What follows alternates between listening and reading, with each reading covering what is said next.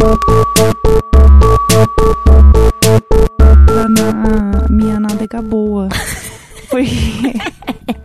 a outra, eu tô com uma dor no meu ciático ainda, daquela outra semana. É o famoso pro resto da vida, né, amiga? Cara, Agora é você vida- tendo que se alongar. Nossa, Deus me livre. Ai, que raiva, porque eu usei o Gus.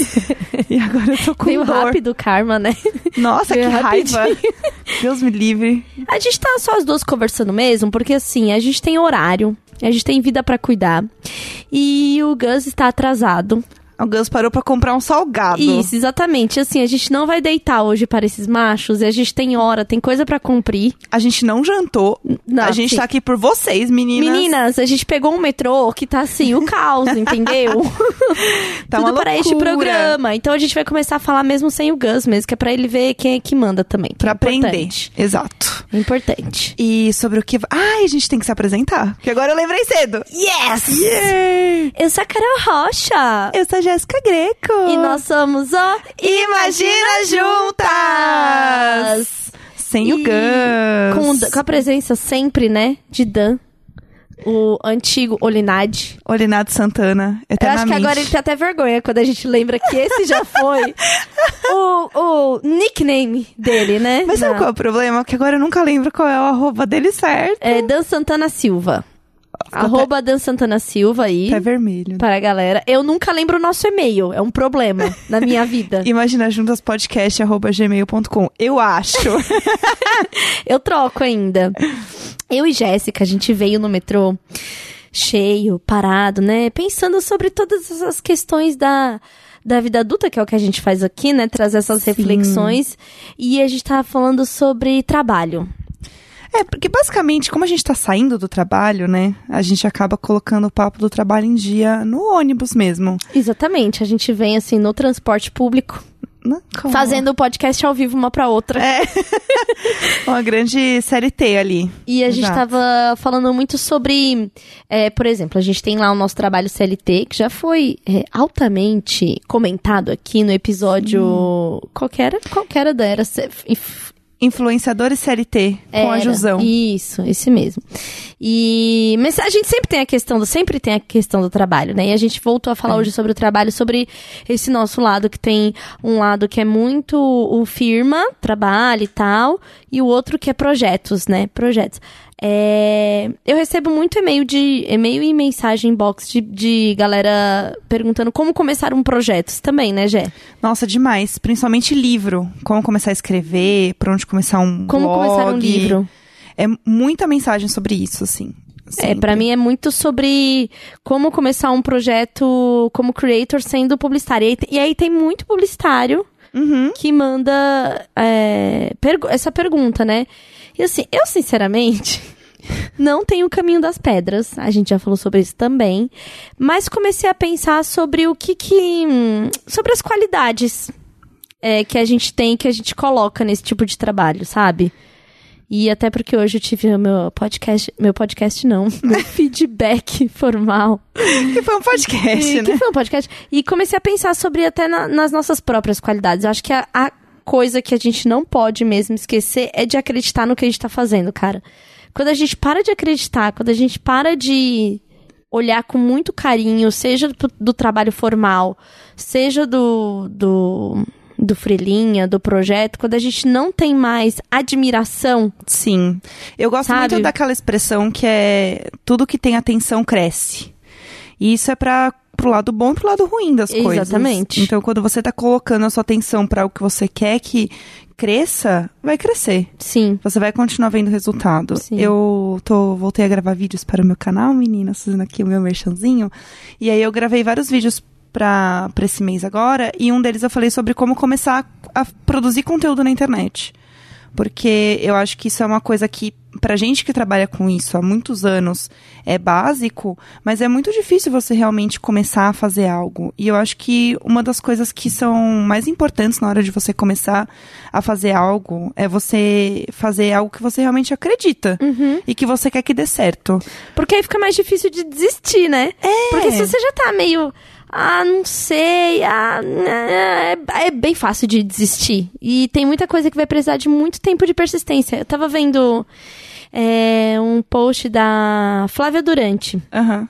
Eu conheço que é uma jornalista, eu conheci ela na época que eu fui Trip Girl e tal. E ela fez um post esses dias é, com aqueles throwback de, de post, sabe? Sei. De quando ela começou a vender os biquínis plus size. Ah. Tipo, ah, tô pegando aqui uns biquínis pra vender, hein? Quem quiser, manda inbox. Há seis anos. Hoje, ela tem o Pop Plus, né? Que é o bazar de... O bazar plus size e tal. Que várias marcas cresceram com o bazar. Que ela, Sim. ela realmente movimentou esse mercado Sim. plus size. É, e assim, tudo começou há seis anos. Então, assim, foi um tempão pra ela chegar onde E de ela uma tá. maneira muito pequena, sabe? Exatamente. Do tipo assim, come começou pegando uns biquínis. Cara, quem tava interessado em falar sobre isso há seis anos, ou quem tava interessado nesse empoderamento que hoje vende pra caralho há seis anos, Né? entendeu? Eu tava até pesquisando qual é o arroba do Pop Plus aqui pra divulgar bonitinho, Uhum. porque eu sei que vai ter um em breve. Então eu vou achar aqui pra divulgar. É, o arroba é Pop Plus BR. Sigam lá, vejam quando vai ter eventos e tudo mais. Eu acho que é esse esse arroba mesmo. E a Flávia Durante, ela é incrível, assim. Sigam ela também, Flávia Durante. Maravilhosa. Ela é super maravilhosona. E aí, e aí eu, eu pensei, sabe? Foi um tweet dela eu mandei pra ela. Eu falei, eu lembro desse post, porque eu lembro deste post mesmo. Tipo, quando ela fez esse post, que ela tava, tipo, sendo acho que jornalista freelancer, ia sair da, da, da, da, da trip e tal. Eu, eu gosto muito da, da Flávia, então eu sempre acompanho muito essas coisas que ela tá fazendo, sabe? Como DJ, as- tudo do, do Pop Plus também, eu sempre fico de olho, assim, e tal, até pra poder indicar mesmo, falar sobre isso. E, cara, seis anos. Seis anos é uma vida. Cara, seis anos é uma Sabe? vida, e- mas quando você trabalha com internet, seis anos, então, Cara! é tipo. Cada ano acho que é tipo 10 anos do cachorro. Aham, É isso. Dog years. É, do da internet. Internet Dog Years. Então, assim, é muito foda. Então, é engraçado que ter visto o post dela me deu uma acalmada de um monte de coisa que tava na minha cabeça e tal. Ao passo que, de um lado, a calma, que você fala assim, caralho, a Flávia pra chegar até aqui levou seis anos e tal. Ô, calma, Carol, tem várias coisas que você quer fazer. Do fala assim, tô perdendo tempo também. Ah, eu quero botar um monte de coisa na rua. Ah, eu quero fazer um monte de coisa e tal. Então, assim, é doido, né? Porque. Louco, né? Louco, né? Louco, né? Louco, né? Que a gente fica muito ansioso porque parece que o contador agora é diferente de tempo, assim. Porque tem tanta coisa pra gente ver, tanta coisa na internet, tanta coisa ah, acontecendo que, que parece que um dia perdido é assim, uma vida. Parece que você E está que sempre tem que- atrasado. É. Você não sente que, tipo, Sim, você sim. nunca vai chegar lá de Sim, fato? Sim. Eu tenho muito isso. Porque assim, também eu comecei o Indiretas do Bem com a Ari e a gente era de 2012. Agora, em dezembro, em novembro, agora a gente fez seis anos Uhum. de projeto. É muita coisa. Muita coisa. E a gente começou muito novinha. Então, assim, é, é muito bizarro ver o quanto a internet mudou, quantas coisas mudaram. E, ao mesmo tempo, eu não sei o que, que eu tô fazendo ainda. Tipo, eu tenho um projeto que é muito foda, que atinge muitas pessoas. A gente tem um podcast que fala com muita gente. E, ao mesmo tempo, durante o nosso período de trabalho, a gente tá resolvendo umas coisas muito nada a ver. É, é o que a gente tava falando, que, sei lá, a gente tá resolvendo uns e-mails que hum, às vezes parece não fazer mais sentido, ou tá falando com uma galera que a gente não quer falar, então. é, a gente entra nesse conflito. Mas também é importante a gente lembrar por que, que a gente tá lá. Exato. E aí, Né? Quais são os objetivos que me trouxeram até aqui? Porque tem uma coisa que meu terapeuta falou pra mim que eu nunca mais me esqueci, que era você não pode ser a vítima da sua própria vida. Tipo, Sim. você não pode ser tipo carrasco, sabe? Aham. Então tem sempre que dar aquela respirada. Tá, por que que estamos aqui? Por que que eu estou fazendo isso daqui? Então acho que isso, isso precisa ser trabalhado, porque a gente fica tão de olho nas coisas todas que estão a acontecendo. gente fica meio louca. É, total. E eu acho que tem um negócio também que é o que eu falo também muito na terapia, que é assim, é, a vida soma, não é um cabo de guerra. Uhum. E o que eu sinto, às vezes, o que eu acabo fazendo na vida é, vira um cabo de guerra. Tipo, nossa, eu tô resolvendo um negócio tão pequeno aqui, e do outro lado eu tô fazendo um negócio tão legal, Uhum. tipo... Mas assim, essas coisas se complementam pra formar a pessoa que eu sou e porque eu quero fazer, enfim. E uma coisa ajuda a somar na outra. Não é oposto. Uhum. Enquanto eu não entender que as coisas não são opostas e que sim, elas se juntam e formam o grande megazord que sou euzinha, as coisas vão sempre continuar brigando dentro da minha cabeça. É, quando a gente vai pondo nessas caixas. Ah, apareceu a Margarida! Ah! Nossa, lembrou que tinha um podcast e um compromisso. Nossa! Você sentiu falta, Nossa, Tilin? não, assim, eu, quando eu vi, tava entrando Nossa, aqui. eu tava de Entendi. costas, então assim, zero. E aí, tudo bom? Pô, bacana que você veio, né? Pô, Vamos olhar legal. aqui. Oi, Pô, gente, bacana tudo bem? mesmo, né? É, É. é coisa de dono, né? Coisa de Não, do- gente, dono eu- dos podcasts, eu, é eu- isso. eu Ah, saí de casa há 50 minutos. Oh, Que barra, hein? É, Pô, Força guerreiro. Caramba, hein? Foda. é, caralho, vocês estavam tão gentis hoje de tarde no WhatsApp. Eu não, não achei que ia ser assim é o hoje. personagem. É, Ah, eu achei é o que a gente ia ler personagem. e-mails. Não, A gente desistiu Tudo no bem. meio. Não. sa- só não sabia. não, a gente queria falar sobre modelos de trabalho. Entendi. É, a gente tá dando nossos próprios nossos auto-feedbacks. Aham. né? E aí uma coisa que eu e a Jéssica tava comentando aqui que você também deve receber, que é o Olá, como faço para fazer o meu projeto? Olá, como faço para virar não sei o quê? Você deve receber muito de Sim. podcast, porque se perguntam pra mim, pra eu perguntar pra você, É, Sim, é. e eu falo é assim, mim também. eu não sei. O Gus, ele, ele foi convidado pra ligar os botões. Exato. Então, realmente, fala com Quando ele, a gente manda um viu, ele e-mail, ficou. É. né? Quando a gente viu, ele deu até o nome, a gente teve que deitar pra isso. Então, assim, Raiva! então é isso aí. É, é isso, mas é, eu sempre falo pras pessoas que elas ficam falando assim, tipo, ah, eu quero fazer um, um canal no YouTube, eu quero fazer um podcast. É tipo, você, o que, que você quer falar? E aí várias pessoas falam, ah, não, eu, não- eu tinha pensado, é, eu, falei, meus amigos, a gente, é tipo, então não faz, não fica, fica quietinho. Essa necessidade de produzir conteúdo aí não existe, tem conteúdo suficiente já. Consome os da Half Death. E é, não é, Exato. e Oi, assim, meninas. E tipo, pra que ficar jogando mais coisa, tipo, gritando com o vazio, assim? Para com isso. Eu quero que as pessoas façam mais conteúdo sim. Cala a Não, boca. tem que ter mais conteúdo sobre várias coisas que estão subrepresentadas. As Sim. pessoas têm que ter um propósito, é A isso que você tá pessoa- querendo dizer. Elas têm que ter, elas têm que ter algo Gente, eu, que eu fiz querem um falar. mansplaining com você! Exato. E Eu elas- só mandei calar a boca. Você tá vendo como eu já tô ficando bem intolerante? Exato. Você tá aprendendo a ser o opressor, parabéns. Yes. É, Era, é o sonho do oprimido. Exato. Yes. Co- cortou o cabelo curtinho, já. Já pronto, já, pronto. Já, já faz parte de um outro rolê agora. Já é um cabelo meio parecido com o do nosso pronto. presidente aí. É, O- aí. E aí, não, mas o, o- e o mais, o que eu fico é, meio revoltado às vezes são as pessoas que me mandam fazer as coisas. Que aí é tipo assim, eu, eu sei lá, posto que eu tô jogando um jogo e alguém. Aí, Gus, você não tem um canal aí, transmite isso aí agora pra nós aí.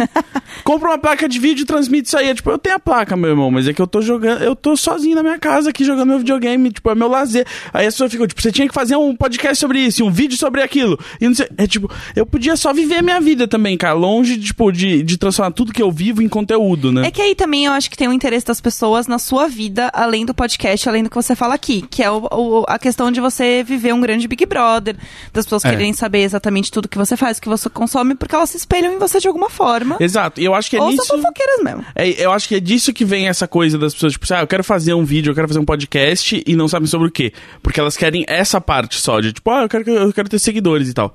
E aí é tipo, não, acho que tem que vir do outro lado, tem que vir de tipo, ah, putz, eu entendo muito disso, ou ah, eu quero muito ver conteúdo sobre esse tipo de coisa que eu entendo ou que, que eu vivi e eu não vejo isso, então eu vou, vou criar. E aí, tipo, disso vai vir, tipo, essa, essa identificação das pessoas e, e tudo mais. Não é o contrário, assim, acho que rola é aquela coisa, assim, que a nossa geração também teve vendo, tipo, reality show, e aí a galera que queria ser famosa por ser famosa, assim. Tem uma coisa que eu tenho vontade de fazer e que eu acabo não fazendo, eu acho que isso pode acontecer com outras pessoas, que é, por exemplo, eu gosto muito de séries e filmes e, enfim, cultura nesse sentido cinematográfico e vídeos e tal. Sim. E assim, eu gosto de fazer, sei lá, vídeos falando sobre isso. Eu faço sobre isso no meu canal. Só que não é algo que eu entendo super. E Uhum. Mas você tá isso... falando do ponto de vista de, tipo, Exatamente, mas eu acho que isso trava muito as pessoas. Tipo, eu tenho que ser muito especialista nisso. Sim. Eu tenho que realmente saber muito sobre tal coisa. Eu preciso realmente entender muito sobre. E não, tipo, se você gosta, é o suficiente. Tipo, faça da mesma forma que você tá contando pros teus amigos sobre isso e você se empolga em falar sobre isso. Sim. E às vezes, sei lá, você tem um amigo que, tipo, não gosta tanto de, sei lá, uma série X e você curte muito, então vai fazer um vídeo sobre isso. Ou vai fazer um podcast sobre isso. Sim. A Carol Moreira e a Mikan têm um podcast sobre Game of Thrones, por exemplo. Sim. Tipo, é possível você fazer sobre alguma coisa. Que graças a Deus vai acabar essa série, né? Eu gosto de Game of Thrones, então. Eu, é que eu tenho um negócio, eu não Então, gosto... eu só fui até o segundo. Até o segundo e não consegui acompanhar mais. Eu não gosto de coisa medieval. Eu também não, mas eu gosto de Game of Thrones. Você sabia Ah, que eu entendi. adoro coisa medieval? Eu acho o máximo. Ah, é? Eu me Eu sinto assim, ah, imaginei. aham, eu adoro. Eu Coisas sempre- muito estranhas sobre você. Coleção de carros, É. que eu nunca vou superar. Carros eu- eles que não existiam na, na era medieval. Então, mas eu gosto muito da, de, de filme É um medieval. Transformer de- E eu fiquei. O Senhor então, dos Anéis, não, e eu- imagina. sim, e eu parei de ver o, o Game of Thrones porque foi assim. A primeira temporada eu baixei tudo. Né, aquela época que eu sabia baixar e baixar a legenda. Lembra? Cara, lembra? era muito lembra? doido. Eu, nossa, eu quis, eu quis baixar a série esses tempos, eu tive Eu uma... fiquei toda confusa, Eu me toda descaralhada. Eu, Eu mandei, eu mandei hoje. mensagem pro meu amigo mais jovem, assim, eu falei, onde eu vou pra procurar? Sim, sim, horrível. Eu tentei baixar um negócio há pouco tempo, eu queria ver, Handmaid's Tale e veio um pornô. É... Eu acho que eu cliquei nos botões errados. Sim. Que mas merda! E mas- não era um pornô bom que dava pra Tá salvar. aí, tá aí um negócio que você não consegue ensinar pra pessoa. Tem que tem que estar nela. Não tem que é, é inerente, tem que, que ser é inerente o, dela. o botão de download certo. É, Como é que sim, você sabe qual é o sim, botão e de download eu- certo? Você nunca foi naquela página antes, mas tem algo dentro de você que fala Você assim, sabe. é esse aqui, eu sei É. que é Então, mas isso é coisa do jovem, porque ele aprendeu com a repetição correta. E a gente Sim. não tá repetindo, logo não estamos aprendendo. Gente, É, eu e acho que foi meus de- robôs, porque eu sempre apliquei. Não, mas lá, é, apertei os botões certos. Eu também, mas é que eu acho que é, é que a gente aprende a reconhecer o padrão, assim, tipo, o que, que esse, esse botão tá bonito demais. Não ia Não é esse. esse. Não é esse. Ah, esse botão. Eu vou sempre no esse verde, é acho que eu tenho daquele- um problema do verde. Exato, então, o, todo, o verde nunca é ele. Nunca é, é, Tipo, nunca é um botão colorido. É sempre aquele botão que é só um hiperlink meio automático É sempre o jogado mais ali. feio do, do rolê. Exato. assim. E que tá, tipo, perto de outros três, assim, que, tipo, são outras coisas. E é, tipo, é quase como se eles não quisessem que você baixasse. Tipo, tá aí. Uhum. Porque, e aí, o, o botão que tem que chamar a sua atenção é aquele que quer te fuder. Então, e aí E vale pra vida isso. eu consegui, né, lá em meados de 2012. Aham. Acho que era 2012, né, quando Não faço começou. a mínima ideia. Era assim, faz tempo. É 2012, porque foi quando eu comecei a baixar Lost. Ó lá. É o ano em que eu conheci a Tulin. Ó lá. Ah. Nosso ano. Aí eu fui lá, baixei a primeira temporada e devorei, porque a linguagem eu gosto, a- toda a história medieval, eu, acho, eu realmente acho o máximo. Meu Deus, o que que tá acontecendo? E aí, é, é isso e, e filmes, tipo, romanos, sabe? Daí, realmente, então, Roma foi muito Ah. especial pra mim sobre isso e, enfim, até comentei aqui que estava em Roma vendo um documentário Tava sobre a civilização, pra civilização ver romana. esse papo de Roma. Tava demorando. Eu vou voltar pra Roma sozinha agora. Tá bom. Enfim. Aí. Eu assisti tudo muito compilado, né? Fiz o. Como é que é, como é, que é o nome do termo? Binge watching. O binge watching, né? Vi tudo. Uhum. E ia começar a segunda temporada. E aí, é, quando começou, aquele gap entre um episódio e outro me deixa muito ansiosa. Tanto que eu não assisto nada que eu não possa fazer binge watching. Binge watching. Binge watching. Eu não assisto. Eu só assisto as coisas que eu posso ver tudo de uma vez. Por exemplo, é... Isso é uma coisa de jovem, né? The Good Place. É, isso é coisa de jovem. The Good Place eu tô sofrendo. Então eu fico Ai, três eu tô semanas. atrasada, ainda eu bem. fico três semanas sem ver pra, tipo, ver uns três. E é tipo, quando é um episódio de 20 minutos, eu quero morrer. Eu já, eu já cheguei a ver três vezes. Tipo, o do Um? Jeremy Barry. É. Porque eu gosto muito, assim. Então, realmente é um negócio muito esquisito. E aí eu parei de ver. Eu gostei tanto, eu ficava tão ansiosa, que aí eu parei de ver e falei, não, quando acabar. Eu baixo e assisto tudo e tal. Aí eu comecei a ver spoiler, spoiler, spoiler. Então eu sei o que tá acontecendo na série Aham. né? Tipo, várias coisas, mas, enfim. Eu tenho esse problema, mas eu gosto muito de, de, de contos medievais. Adoro. Você pode fazer um podcast só sobre contos medievais, amiga. Vai ser show. Eu acho o máximo. Não existe um sério. podcast só sobre, eu acho, contos né? medievais. Será que tem? Não sei. Talvez tenha. Ó, o Gus já falando assim, tipo, não precisa. Não, é, o Dan já tá revirando os olhos aqui. Já cansado. É... Não revirei os olhos, isso é mentira. Ah. Eu tava tentando pensar num bom título pra esse podcast. Eu tava tendo uma pequena convulsão. Eu tava tendo um derrame aqui de, de revolta. e aí É, tem isso. e- mas assim, é... Isso só mostra. Eu, eu, eu tava tentando concluir. o que- Não, agora, eu- agora eu esqueci. Não, não mostra porra nenhuma. Fala aí, Gus. É que a gente esqueceu de falar o nome do podcast de novo. A você, gente né? falou. Você, na verdade. A Ah, gente já falou. Ah, já, você quer falar de Ah, novo? então tá bom, não, Ah, não. eu sou a Carol. Eu sou a Jéssica. Ah, deixa pra lá. Não, eu, ninguém se importa. Você É. errou o seu próprio importa. Ninguém se importa. Ninguém se importa. Você não canta junto. Não é pro Dan, é pra você. É verdade. É, Ele ficou chateado de verdade. É. Ele ficou, "Ai, desculpa. Desculpa. É, só queria lembrar as pessoas que dia 9 de dezembro Sim! tem Imagina Torto, que é no- o Papo Torto e Imagina Juntos, ambos ao vivo, no CCBB, aqui em São Paulo, ali do lado do metrô Sé, às duas da tarde, é um domingo, beleza? E aí você vai lá e é de graça. A partir da uma da tarde vão estar distribuindo os ingressos lá na bilheteria. E aí você pode ver a gente gravando um episódio ao, é, ao vivo e a gente responde perguntas de quem estiver na plateia. É lindo. E pode levar mimos. Sim. Pode, deve, A meninas. gente tá aceitando mimos. Sim. Voltando ao que estávamos falando de trabalho. Tava fazendo uma propaganda aqui do nosso negócio. Não, tudo bem, tá ótimo. Já fez, não já? Tá feito. Ah, ótimo, Desculpa, mãe. perfeito. Toda Fala. vez que alguém. Ah, puta, agora vai ser foda ficar zoando o Gus, porque desde o último episódio as pessoas decidiram que estão amando o Gus. Ai, que raiva, agora é verdade. tem isso, agora tem isso pra lidar. A gente deixou ele falar demais. Pô, tá vendo? Tá vendo? Esse tá é o vendo? problema. Eu comecei a ouvir as críticas, sabe? E me tornei permissiva. Esses dias- Agora, tá esses- aí, ó. Eu tava na vida real com a Tilin, não era num podcast. Ah, quando vocês saíram não me convidaram? É, ah, legal. Numa dessas vezes. E Ah, ainda teve, teve a vez que a gente jantou no Estadão. Exato, também teve esse dia. É que eu não fui convidada. Não. Ah, bem bacana Aí a- mesmo. a, a Tilin, tipo, começou a interromper uma amiga nossa, e aí ela parou e falou assim: Não, peraí, eu tenho que parar de interromper, senão vamos reclamar, igual fizeram com a Jéssica.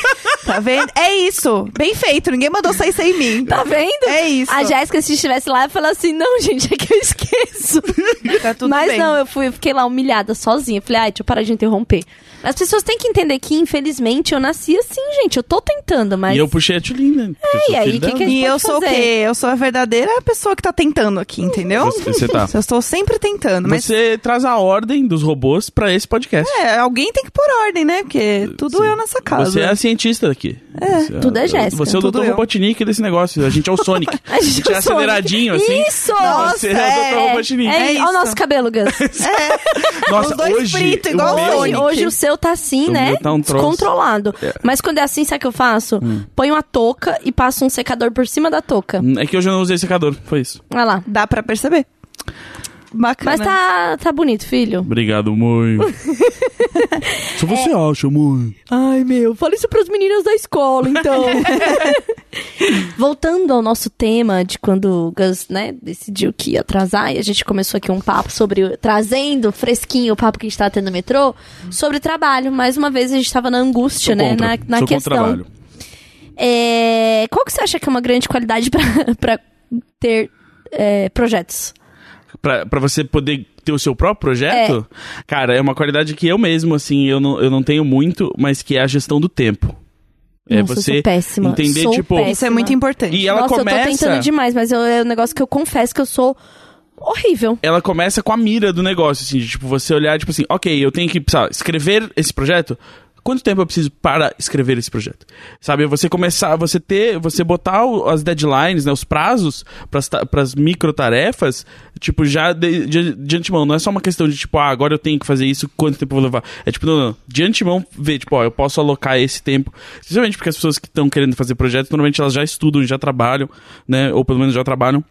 Então elas têm que botar, tipo, ah, ok, qual que é o tempo livre que eu tenho, que eu posso dedicar a isso e continuar dormindo, tomando banho, comendo. É, eu gosto de fazer isso, por exemplo, eu gosto de anotar no Google Agenda, que eu tenho que fazer no dia, para Uhum. Além das minhas funções do meu dia de e trabalho. é bom porque ele te lembra também. Sim, e daí eu coloco um alerta pra ele me lembrar e eu coloco às vezes um alarme no celular, tipo um despertador, assim. Então, sei lá, eu vou chegar em casa umas oito, então umas nove eu vou ter que resolver alguma coisa, eu coloco um alerta e um Google Agenda pra lembrar que eu tenho que fazer.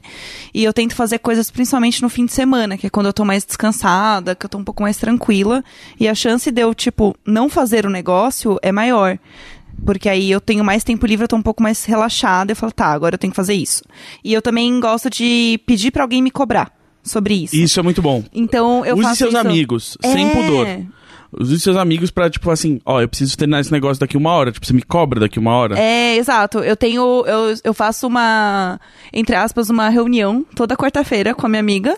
pra ela, tipo, me cobrar das coisas que eu tenho que fazer e eu cobrar ela das coisas que ela tem que fazer. Sim. A, a gente chegou nesse ponto da vida. Aliás, eu lembrei agora que uma amiga minha tava de férias, ela voltava hoje, ela tinha que cobrar um negócio, não cobrou. Ah, Ó lá. mas tem umas coisas que tem que cobrar que eu ponho na minha agenda. Porque assim, eu sou movida a Google Agenda. Se não tiver Eu no. Google Agenda, infelizmente não Bicho, tá existindo. E eu- uma coisa que eu adoro desse trio aqui é que a gente faz um negócio que eu faço com os outros e os outros acham estranho, que é, marcou almoço, tipo, vamos almoçar? Sim. Vai pro Google Vai Agenda. Agenda. Vai receber Sim, invite. eu Vai também. ter que dar yes. Sim, gente, assim, porque senão não. dá- As pessoas, me- as pessoas me perguntam Ah. como conciliar a carreira de publicitária. Meninas, como vocês estão perguntando muito? Eu que sou mãe. E isso daqui é pra vocês. Mas perguntam sempre, tipo, como você consegue fazer podcast, é, trabalhar, é, ter filho, porque, gente, realmente, eu tava. Inclusive, foi um, um dos nossos temas hoje do transporte público e a Jéssica. Que eu falei pra ela, amiga, se jogue muita coisa enquanto você não tem um filho. Porque depois que tem um filho, cara, por mais que você tenha rede de apoio, por mais. por que- Assim, por mais, por mais de tudo, você tem um filho. Acabou. Várias coisas não vai dar pra fazer mesmo, entendeu? Não vai dar. Você pode ter a ma- maior e melhor rede de apoio. No meu caso, cara, é minha mãe morando na minha casa e, tipo, eu trabalho mais pra poder bancar isso, porque eu acho que ela não tem que, tipo, trocar por moradia, né? Ela também Sim. tem que ter o dinheiro dela, tipo, é um trabalho. E eu reconheço como trabalho. É, então, por isso, muitas vezes eu trabalho para pagar isso, sabe? Tipo, é um. E aí eu fico sem o Valentim, porque eu estou trabalhando para pagar isso, porque, enfim. É um ciclo, É né? um ciclo mesmo. E assim. além de ter que cuidar, tem aquela parte horrível, é que você gosta do seu filho, né? Então, você e quer aí é muito tempo- foda, E aí você quer passar exatamente. tempo com ele, É. então, tipo, às vezes você E tem um aí eu tempo vou lá livre. e me É. interesso, É. sabe? Eu realmente Nossa. quero isso daí. Ah, Então eu ia estar falando isso pra Jéssica. Então, assim, a minha forma de conciliar é, cara, o Google Agenda. Tudo no Google. É tipo assim, lembrar de cortar a unha. Gente, tem. Assim, infelizmente eu tenho que lembrar de cortar a unha dele. E tem que pôr lá no Google Agenda. Cortar o cabelo. por um momento eu achei que era a sua própria unha. Eu também achei que era só unha. Tá vendo? As coisas Olá. que vocês não pensam que eu tenho que pensar e me Aham. cortar, porque eu tenho unha de uma pessoa pra cortar. Sim. Sim. Pediatra, ir lá analisar o pinto do menino no pediatra. Sim. Tem que lembrar, não posso deixar. A vacina, sei lá, Nossa. a Valentim tá meses sem vacina porque não tá batendo a minha agenda com a do Fábio pra gente levar e eu não quero levar sozinha. Uhum. Entendeu? Então, assim. Ah, eu preciso. Porque ainda tem isso, ainda tem a agenda do Fábio pra Sim. conciliar. Eu preciso tomar a segunda dose da. Acho que da hepatite. Ah, vai junto com o Valentim. Podemos Vai, podemos fazer um. gra- E ele ficou. Ah, eu tenho que mostrar o áudio pra vocês, que era ele falando de vocês dois no dia da gravação. Eu vou pôr no ao vivo aqui. Nossa, Ai. sim. É maravilhoso, é maravilhoso. Falando que, o, que vocês são muito legais. Ah, Ai, criança é tão sério. inocente, né? Sério. Coitado, sabe nada. Falando que o Gus gostava da bolinha pula-pula. E na verdade o Gus ficava fazendo Valentim de cachorro pra ficar entretido, jogando a bolinha pra ele buscar, sabe? Ah, mas ele gosta de ser um cachorro, Tilinho. É, legal. Será? Tudo bem. Agora ele gosta. Daqui a, tipo assim, daqui dois anos já não vai ter graça é, mais. exato. Você vai jogar a bolinha, ele vai olhar e falar, pega você, otário. É, daí daqui 20 anos a gente vai chamar de parafilia. Então, assim, Exato. Deixa pra lá, deixa mas pra ei, lá. entre dois adultos que acham que são cachorros consensualmente, não tem Tá problema. tudo bem, exatamente. e aí, isso de, de ter o filho é muito complicado, porque tem, tem as coisas que eu quero muito fazer, que não vai rolar. Tem as coisas que eu não quero fazer, que eu deveria, mas que eu quero estar mais tempo com ele. E no meio disso tudo tem, tipo, putz, eu deveria estar mais tempo com ele. Por mais que você faça absolutamente tudo, em algum momento você vai deitar e falar assim, por exemplo, hoje o Valentim está com febre em casa, eu estou aqui gravando. Por vocês, meninas. Por vocês, hein, pessoal? Porque vocês pediram. É isso. Ei. Mas assim, a parada que eu gosto de fazer, que eu quero fazer, mas há um lugar dentro de mim falando assim: caralho, hein? Menino tá lá, hein? Aham. Febre, hein? Porra. Você sempre vai sentir uma culpa por estar deixando alguma coisa de lado É. na vida? Tipo, qualquer coisa que É seja, bizarro, assim. é bizarro. Então, assim, aproveitem pra fazer essas paradas quando vocês não têm filho. E aí, depois que tiver filho, é, tentem não sentir tanta culpa. Eu já senti culpa por não sentir culpa também. Que eu já tive esse processo do tipo, desencanar totalmente e Uhum. falar assim: caralho, nem lembrei que eu tinha filho. Ai, como você pode. E aí, Sei lá, né? Nossa, Estou- você é horrível. É, estou na Baticu, sete da manhã, tentando comer um hot dog pra tentar melhorar. E falou assim: Meu Deus, eu tenho um filho. Sabe? Nada e aí, não ter lembrado de nada que eu tinha um filho, aí bater a culpa de não estar sentindo culpa. Porque ele está super bem assistido. Sim, Sim. Então, tem é, mil questões. E, obviamente, isso impacta no trabalho claro. né? Isso impacta em quais são as coisas que eu vou me jogar. É, a questão do trabalho fixo, com certeza, ela é muito mais importante, tem um peso gigante pra mim, porque a despesa é fixa e o filho é fixo. não ter o trabalho fixo é super complicado. Eu ainda não tô do nível do Pedrinho Fonseca e consigo de fato, né? Igual ele esteve aqui e conversou com a gente, de fato me jogar numa parada, porque, óbvio, ele contou, ele teve que ter um processo pra juntar a grana, né? Ter ali bem estabelecido é, as relações profissionais dele pra fazer isso. Eu ainda tô caminhando. Em breve o Império Imagina Juntas vai ser o suficiente. Ai, Deus Amém. queira, gente. Tudo, quando, tudo que a gente colocar aí à venda, a gente, por favor, Você tem que comprar. por favor, Gente, sabe? ajuda muito, sério. Exato, você tem que Um pensar que assim, toda vez que você compra um produto, imagina juntas, 33% da renda vai pra ajudar uma mãe necessitada. É verdade, gente. É verdade. É uma mamãe que tá tentando muito aí. Né? E aí, esse final de ano, eu fiz tanta coisa pra, tipo, levantar a grana que eu, eu, eu acho que eu me dei uma perdida, assim, do tipo, dos objetivos e de tempo, Sim. sabe? E aí eu conversei isso na terapia e tal, mas aí eu vi como é importante, cara, tem hora que é isso que você vai ter que fazer.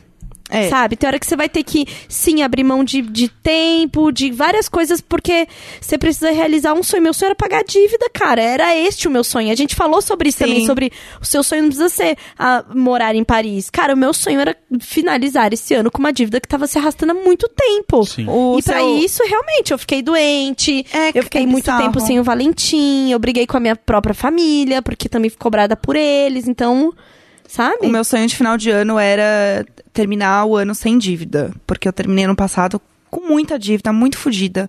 Eu tava assim, sei lá, com muitas dúvidas sobre a vida, de maneira geral. Tipo, o que, que eu tô fazendo? Será que eu quero continuar trabalhando de freela? Será que eu quero continuar fazendo só isso? Eu acho que a vida poderia ser muito mais que isso. E aí eu fui realmente procurar um trampo fixo. Porque eu sentia que a vida precisava ser mais do que eu tava vivendo. Sim, sim. E aí eu me sentia culpada por estar vivendo num momento extremamente privilegiado, que eu posso escolher se eu vou trabalhar ou não, Uhum. e aonde eu vou trabalhar. E aí eu me culpava por isso também. Tipo, e aí eu ficava puta na terapia. Eu falei, olha o problema que eu tô trazendo, sabe? Que raiva de mim, eu sou uma idiota. Pelo amor de Deus. E aí Tipo, tem isso, né? De você ter uma culpa de você achar que seu problema é pequeno, mas, cara, não tá te deixando dormir. Exatamente. Daí eu falo, cara, meu, meu problema é ridículo, mas do mesmo jeito eu tô de dinheiro, porque eu, tipo, tô com uma dívida enorme que eu preciso resolver. Aham. E agora, o que, que eu vou fazer? E aí, por outro lado, eu tô me sentindo muito sozinha, porque eu trabalhar de casa e Gus sabe como é não ter um trampo que você vê pessoas todos os dias de uma maneira fixa e tal, é muito bizarro. É, é muito, é muito estranho, assim, e você. E aí, tipo, vai, vai parecendo que você não. Você você não dá importância pra que você tá fazendo. Tipo, você não É. sente que você tá você tá, tipo, Você sente que está desconectado de tudo. É. Tipo, de você mesmo e do resto do mundo, assim. É, e é tipo, não tem diferença entre você tá olhando o YouTube e você tá trabalhando, porque, tipo, é você sentado ali na sua casa olhando pro seu computador. Aham. Então aí, tipo, também, é, é- tipo, seu corpo não entende que você tá fazendo algo, então você não tem Nossa, pra mim serotonina. é muito difícil, muito difícil É. mesmo. Tipo, a, a coisa do, do Frila pra mim é uma coisa bem, assim, se- ser, o trampo ser o Frila exclusivamente me deixa doida. Sim. Não eu, dá. eu tava ficando doida real, assim. Eu tava o, ficando o que me ajuda doida. hoje em dia é que, tipo, mesmo eu passando a maior parte do tempo trabalhando em casa, eu tô fazendo algo, tipo, pra RefDef, que tem várias outras pessoas. Então, eu te- qualquer coisa que eu termino de fazer, eu tenho pra quem falar, ô, tá feito, sabe? Então, eu, tipo, eu tô conversando com um ser humano e eu sinto que, tipo, ó, aquilo que eu estava fazendo, tipo, tem um, tem um valor, porque eu acabei de enviar aqui, tipo, essa, esse relatório de audiência, acabei de enviar aqui pro, pro Sim. Lucas Mas e o, tal. o meu negócio é, tipo, ver pessoas. Conversar Uhum. com pessoas pessoalmente. Sim, então é, é- é- essa é a outra parte boa, que, tipo, pelo menos umas três vezes por semana, além de ter que vir gravar, é claro, é tipo, eu tenho reunião, assim, ou com os meninos no escritório, ou com gente de fora Sim, e tal. sempre Isso é tá- muito importante, né? Gente, isso é muito importante. Eu fico pensando. é, quando eu trabalhei numa, numa, numa empresa que era de aplicativos, tudo que era de tradução era. Cara, podia ter o melhor tradutor na, no lugar. Tudo passava, tipo, por uma auditoria. Então, era um site que você mandava o texto em português. E aí traduzia. Então tinha um tradutor do outro lado. Eu ficava imaginando que é a vida desse cara. Tipo, que o dia inteiro é responder texto. Ele é tipo um, um Google Translate, só que ele é uma pessoa e nunca vem o feedback, entendeu? Nunca vem a resposta. É, Sim. deve ser muito bizarro. Sabe? Ele, ele tá mandando pra uma máquina, assim. Aí eu, eu. Nossa, eu tive várias piras com isso. Eu pensei em her. tá ligado? Aham. Tipo, várias, assim, de tipo, cara, essa coisa da, de ser a máquina e tal, e você não vê. E aí, nessa época, eu tava trabalhando com, com coordenação de conteúdo e tinha um povo nos Estados Unidos, assim, que a gente trocava é, conteúdo e tal. E aí eu conversava com um cara.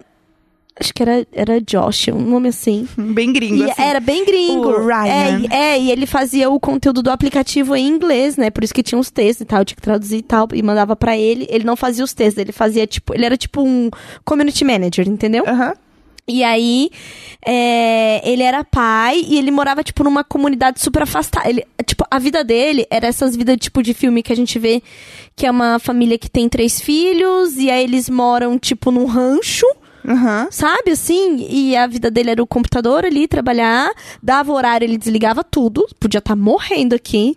Desligava tudo. E aí ele falava dos filhos e tal. E era pra um aplicativo de jogos infantis. Por isso que era ele. Por isso Sim. que tinha essa coisa Aham. de ter os filhos e tal. E esse meu trampo veio depois de ter o Valentim, que eles se preocupavam com isso, assim. E eu ficava pensando sobre a vida dele, sabe? Sobre o- a forma de trabalho dele. Uhum. E nessa época foi um, um período muito difícil pra mim. Porque eu tava amamentando o Valentim, o Valentim tinha nove meses, eu tinha que ir duas vezes por semana pra Campinas. Tipo, pegar Nossa. a van, amamentando, o peito enchia de leite. Eu teve dia que eu esqueci a porra da bombinha, tive que ficar tirando leite com a mão, tipo, me or- auto-ordenhando. Cara, e aí eu fiquei tipo, mano, por que que eu tô fazendo? Aí vinha aqueles momentos, chega- tipo assim, por que que eu tô fazendo isso? Cara, eu acho que todo Sabe? mundo passa por isso em algum momento. Você, tipo. Ordenhar o peito? É, eu, ia falar, eu ia falar assim, quem nunca Cara. tá muito louco na balada... Então, você tá ordenhando o seu peito, uma hora você fala, cara, o que, que eu tô fazendo? O que, que eu tô não, me bate. E aí, tipo, Sabe não tinha um local. Não, e aí não na tinha um local vida? adequado de tirar o leite. Era tipo na casa de máquinas, assim, sabe? Ai. No servidor. Então era tudo meio. meio... Falava, cara, por que, que eu tô fazendo? E aí entrou Você várias pegou um questões. cafezinho, pelo menos, e aí foi no banheiro e aí... Não, eu, ti, eu tinha que Tá orden- piorando. Não, eu tinha que ordenhar no potinho para levar para o Ah, Valentim. e você só esqueceu a máquina, eu esqueci a potinho. bomba, mas eu, eu Ah, tinha tá. que tirar aquele leite do peito, Sim. porque é uma grande produção, Sim, entendeu? mas eu achei que você tinha esquecido a máquina e o potinho, então você tinha... você Não, eu levei o completo. potinho, eu levei o potinho Entendi. na, numa, tipo, e era tipo uma, é tipo uma marmita gelada, né? Uhum. Porque pra poder conservar. Sim. E esqueci a bombinha. E, cara, e era desse dia que eu tinha ido pra Campinas, então eu ficaria 12 horas fora. Ai. E aí, ou você tira o leite ou você volta com uma mastite. Teve uma vez que eu voltei com uma mastite, porque Sim. me deu febre e tal. Tipo, fiquei mal de, do, do acúmulo do, do leite, né? E aí eu falei, cara, por que que eu tô fazendo? Aí você questiona o dinheiro, escolha, você questiona por que que teve o filho. Sim. Então eu já caí nesse questionamento várias vezes. Eu amo muito meu filho. Mas, cara, é uma decisão muito, muito gigantesca. É uma pessoa, de verdade. Por isso que é, a questão do. Quando Bem a gente fala de aborto, a gente deveria falar muito mais sobre isso, porque Sim. você tem a culpa cristã em primeiro lugar. Aham. Não é nem pela questão do privilégio de poder ou não fazer, porque estamos em outro, tipo, porra, se você quiser, vou lá e faço agora, entendeu? Sim, Mas é a questão do tipo, a dádiva divina. Sim. Ai, o filho. Você está tirando a vida É, que Deus quê. deu, Então, assim, exatamente. é muito foda. Então, cara. E aí você questiona tudo. E tudo isso tá muito relacionado ao trabalho. Porque a gente vive. É, assim, um terço, dois terços do nosso dia acordado é sobre o trabalho. Sim. Então a gente precisa estar fazendo alguma coisa que minimamente a gente se sente bem, que minimamente a gente se relaciona bem. Senão a gente pira real ou vira um gado de sistema, sabe É, assim? o E meu- esse esse, é o meu maior medo. Não, e negócio de ter filho, só ia dizer que muda tudo. Porque assim, eu e a Jéssica, assim, na pior das hipóteses, é isso, a gente vai ficar devendo pro banco, mas o banco não tá triste lá. Que, ah, eu precisava desse dinheiro e tal. Ele não precisa desse dinheiro. E é, é, tipo, não tem nada moralmente errado se em você, tipo, ah, não tem dinheiro, eu tô devendo pro banco, sabe? E é Tipo, isso. No final das contas, tipo, é um problema só pra você. Sim, E você pode, tipo, lidar com esse problema do jeito que você quiser. Mas a partir do momento que tem uma vida que depende de você, uma outra pessoa que Sim, depende de sim. você, aí você, tipo, tem que. Tipo, você Não, tem que ter depende dinheiro. da minha Sim. presença e do meu dinheiro. Sim. Cara, e aí você fica naquele, mano, o que, que eu faço? Trabalho menos, não tenho dinheiro. Ah, vou ter o dinheiro, tô aparecendo menos. Sim. Sabe? É um. É um. É o labirinto do fauno que eu chamo É. mesmo. É. o inferno. E eu acho que o que é mais difícil, tipo, e a gente começou a entrar muito nesse questionamento, na real, é porque a gente tem duas vidas, né? A gente tem a vida do nosso trabalho CLT e a gente tem a vida de produzir conteúdo independente para as nossas redes, para podcast, enfim, para tudo. E aí você começa a pôr numa balança as coisas e você fala, cara, eu tô passando muito tempo fazendo uma coisa que eu não sei se é isso, sabe? Você começa a questionar o seu trabalho, e aí quando você faz algo muito legal no trabalho, você fala, cara, eu amo meu trabalho, é tudo muito legal. E aí qualquer mínima coisa que dá errado, você fala, puta merda, tá vendo? Eu podia estar fazendo tal coisa. E aí você começa a entrar numa noia que não faz sentido no fim das contas, porque tipo, O cérebro humano não foi feito pra lidar com essas não, não foi feito pra lidar com isso. E aí você passa muito tempo, tipo, tentando administrar o seu tempo. E eu acho que esse é um grande problema, assim, tipo, fazer a É. sua vida caber num horário que ela não vai caber. Exato. E todo mundo precisaria ter mais tempo livre, né? E, e a gente não tem. E a gente... É, isso é louco, E né? aí fica. E, e eu acho também rola uma coisa que é o oposto dessas pessoas que ficam perguntando, tipo, ah, como começar um projeto? Eu acho que existe uma culpa maior ainda, aí, especialmente na- na, tipo, nas- nessa geração, tipo, dos 20 até os 30 e poucos, que é a do. Ah, eu, eu devia estar mais ocupado, eu deveria estar fazendo mais coisas. Tipo, não, Sim. se você tá, tá, tá tranquilo, fique tranquilo. Eu tive essa conversa com uma amiga minha hoje e ela falou assim, que ela levou na terapia a mesma questão do tipo, cara, eu me sinto culpada porque eu não estou fazendo mais do que eu deveria e aí a terapeuta dela falou assim, mas tá fazendo isso pra quem? Por que, que você precisa estar fazendo mais? Exato. Você é o quê? Presidente do Brasil? Você é, tipo... Aham, você tá ganhando por view É. da pessoa, de- da vida real aqui? Por, pra que, que você quer fazer mais? Você já faz muita coisa. Tipo, para de se cobrar igual louca. A gente tem que aprender a curtir e aproveitar os momentos que a gente não tá fazendo nada. Sim. E não se culpar por Nossa, isso. eu, me acho, eu acho que a gente culpada. já. a gen- eu, por exemplo, fico incomodada quando eu tenho um momento de contemplação. Nossa, eu me Sim. sinto muito Sabe? mal. Parece que eu tô assim. Ah, caralho, tem tanta coisa pra resolver. E aí tem. E, e pra gente que produz conteúdo que tá num, no cenário, que eu sei que não é o cenário de todo mundo que tá ouvindo aqui e tal. É, mas se a gente quiser todos os dias à noite ter um lugar pra ir, tem É. sabe? De evento, de lançamento, de coquetel, é, de happy hour de agência que os amigos estão e tal. E isso alimenta a nossa fome de um jeito Sim. que é perturbador. Assim, que eu, eu comecei a colocar no silencioso Sim. depois de um horário. Porque vem notificação no WhatsApp. Amiga, e aí? Tem... co-" E já pergunta assim, é ótimo. É... Sua mãe pode ficar com o Valentim hoje? Ai, sério? Aham. Elas já sabem. E as pessoas É. já Não, sabem, mas é, né? As pessoas Ontem já sabem. eu tava porque- doente, aí tinha aquele festival da Pepsi lá. E Aham. aí eu tinha me convidado e tinha a despedida de um casal de amigos meus. Eu tava muito doente. pô, Não era pra eu sair de casa. E eu não saí. Mas o tempo inteiro eu fiquei em casa falando assim. Aí, ó, cara, pô, tô em casa só pra, tipo, ficar saudável. Ai, que tô saco. perdendo vários compromissos sociais aí, entendeu? Porque eu acho que até isso, não é só na questão de produção, não é só na questão de trabalho. A vida social virou uma coisa pra todo mundo que também é uma, é uma obrigação. É tipo assim. Não, pra só, todo mundo. Acho cê- que isso daqui cê- cabe em todo mundo que tá É, ouvindo, tipo, porque Eu tinha que estar lá. a e, tipo, vida é. continua acontecendo, mesmo se E- não é de eventinho, entendeu? E é como Tipo, se você ficar em casa pra você descansar, pra você ficar contemplativo, não pensar em nada, tipo, admirar o ócio, que é uma, uma coisa linda, é, perdeu o valor, assim, é, tipo assim, é a coisa, é, você só pode ficar sozinho em casa se você não tiver outra opção, meu amigo. É, Porque senão exatamente. você tá desvalorizando, ué, você não foi pra ficar em casa, é tipo, ô, ficar em casa sozinho e não Não, fazer e- nada é ótimo. E isso com a maternidade é muito. A criança precisa desse tempo ocioso. Sim, Só que a gente enfia atividade em absolutamente tudo. sim. Nossa, não. não fui no parquinho com o Valentina semana passada. Esse final de semana, dois parquinhos, hein?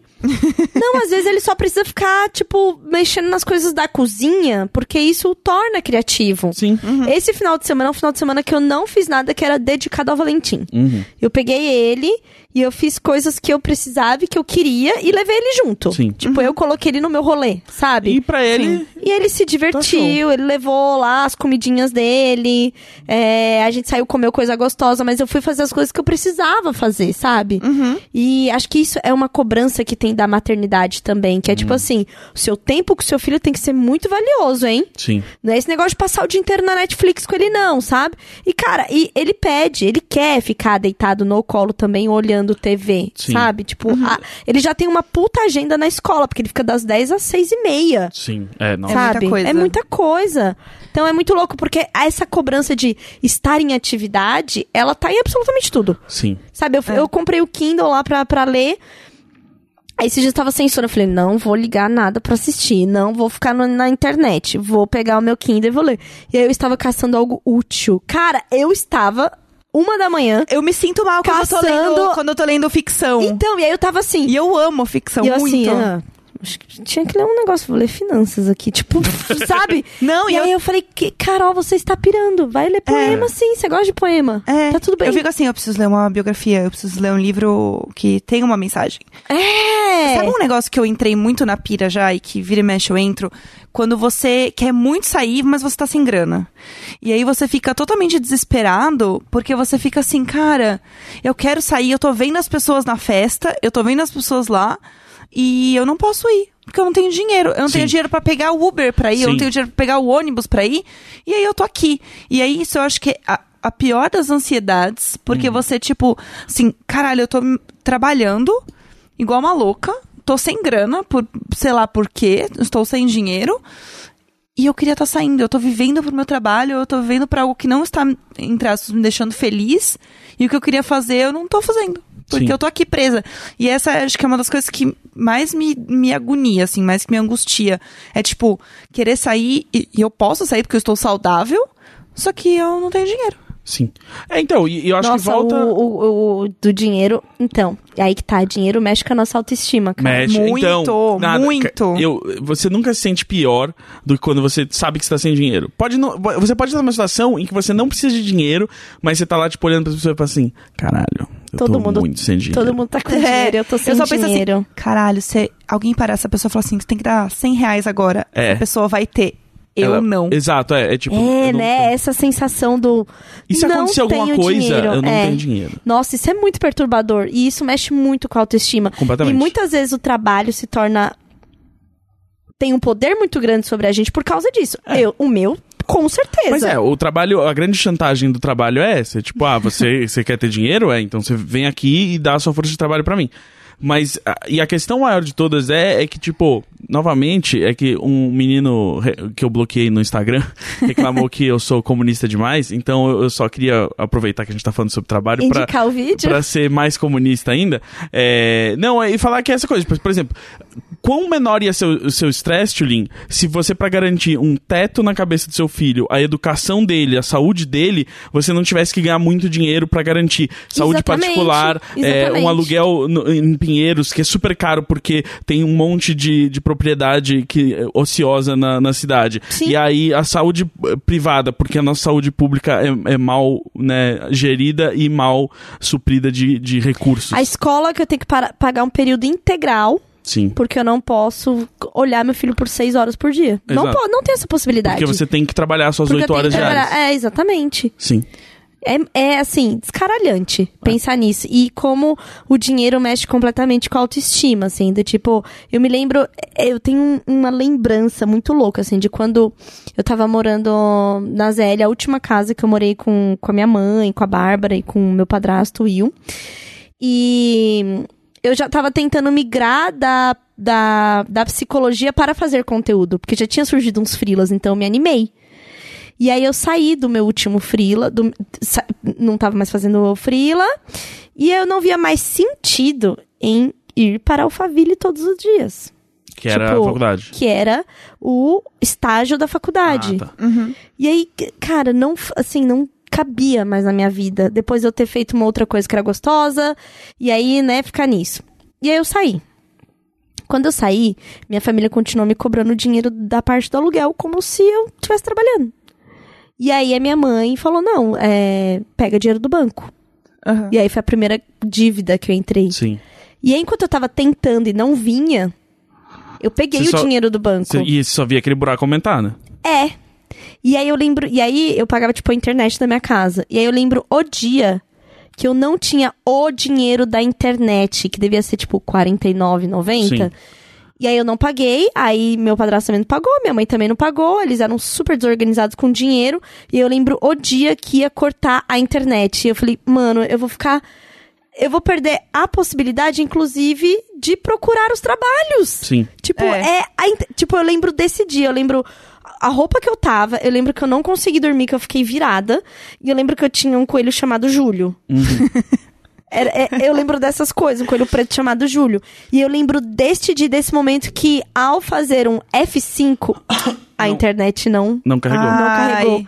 Caralho, eu lembro que isso foi pra mim, assim, o dia que foi muito, muito, muito. Porque assim, se eu não tinha dinheiro pra internet, eu não tinha aquela parte do aluguel que eu dava na minha casa. Sim. Logo, eu era a fudida da casa. E eu já tinha sido a pessoa que mais tinha ganhado naquela casa. Sim. Mesmo com a minha mãe e com o meu pa- padrasto. Quando eu trabalhei na Porto Seguro, que também eu fui tentando sair de tudo pra poder migrar pras coisas que eu queria de verdade, né? Uhum. E eu trabalhava, tipo, de call center da, da Porto Seguro, mas era na Porto Seguro. Sim. E aí eu fazia muito final de semana. Então, uma época eu ganhei, sei lá, 1.200 reais. Era, assim, minha mãe, minha mãe ganhava 700 e pouco. Meu padrasto era sempre um fudido e eu ganhava 1.200 reais. Tipo, Era e tinha coisa. o plano e tinha... E lembrando que era sabe? uma época também que 1.500 reais era realmente muito dinheiro. Muito dinheiro, isso, deixa eu fazer as contas. Era 2000 e... Eu tava na faculdade, 2008, eu acho. Era. É. Era uma Muito. puta grana. É, tanto que a gente foi morar nessa casa, nessa última casa que eu morei, tendo... Foi a primeira vez que eu tive o meu quarto, porque eu podia dar metade do aluguel. Que Aham. sempre era eu e a Bárbara dividindo. Foi a primeira vez que cada uma teve o seu quarto. E, tipo, porque com o meu salário eu conseguia bancar metade do aluguel, continuar pagando as coisas da faculdade, que era bolsista, mas enfim, né? A gente sabe que. Tem não todo- é, tem é todos- todo o resto. que Todo, inclusive, comer na rua, né? Inclusive as coisas que vão dentro da sua bolsa, né? Exatamente. Seu Exa- caderno, seu- a sua exatamente, caneta, é. tudo. E, e aí Os eu lembro, livros. tipo, desse momento, e acho que foi o momento que eu mais me senti mal comigo.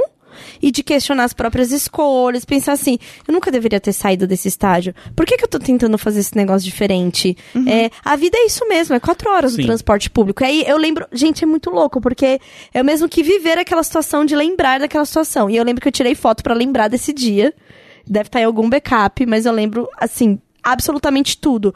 Eu não lembro qual foi a virada. Mas eu sei que logo em seguida eu trabalhei na, numa campus party, que eu tinha mandado um e-mail pedindo trampo pra eles e tal. Trabalhei numa campus, aí fui fazer outro freela e aí fiquei na agência. Tipo, me matei, tipo, falei, não, agora as coisas vão virar. Mas era esse momento. Se alguém me chamasse pra ir, tipo, no outro bairro, eu não ia ter o dinheiro da passagem. Sabe? Sim. Se alguém falasse pra fazer qualquer coisa, eu não tinha acesso à internet. Né, você não. Sabe, você tipo- fica. Você fica presa. Ah, eu lembro, eu comecei na Lan House. E eu já tinha, sei lá, 20 anos. Aham. E aí eu lembro da Lan House, eu ia com a Bárbara, inclusive. E pra poder mandar currículo, pesquisar as coisas, fazer piada no Twitter, porque no fim Sim. isso realmente era parte das pessoas verem o que você fazia, né, Sim. e tal.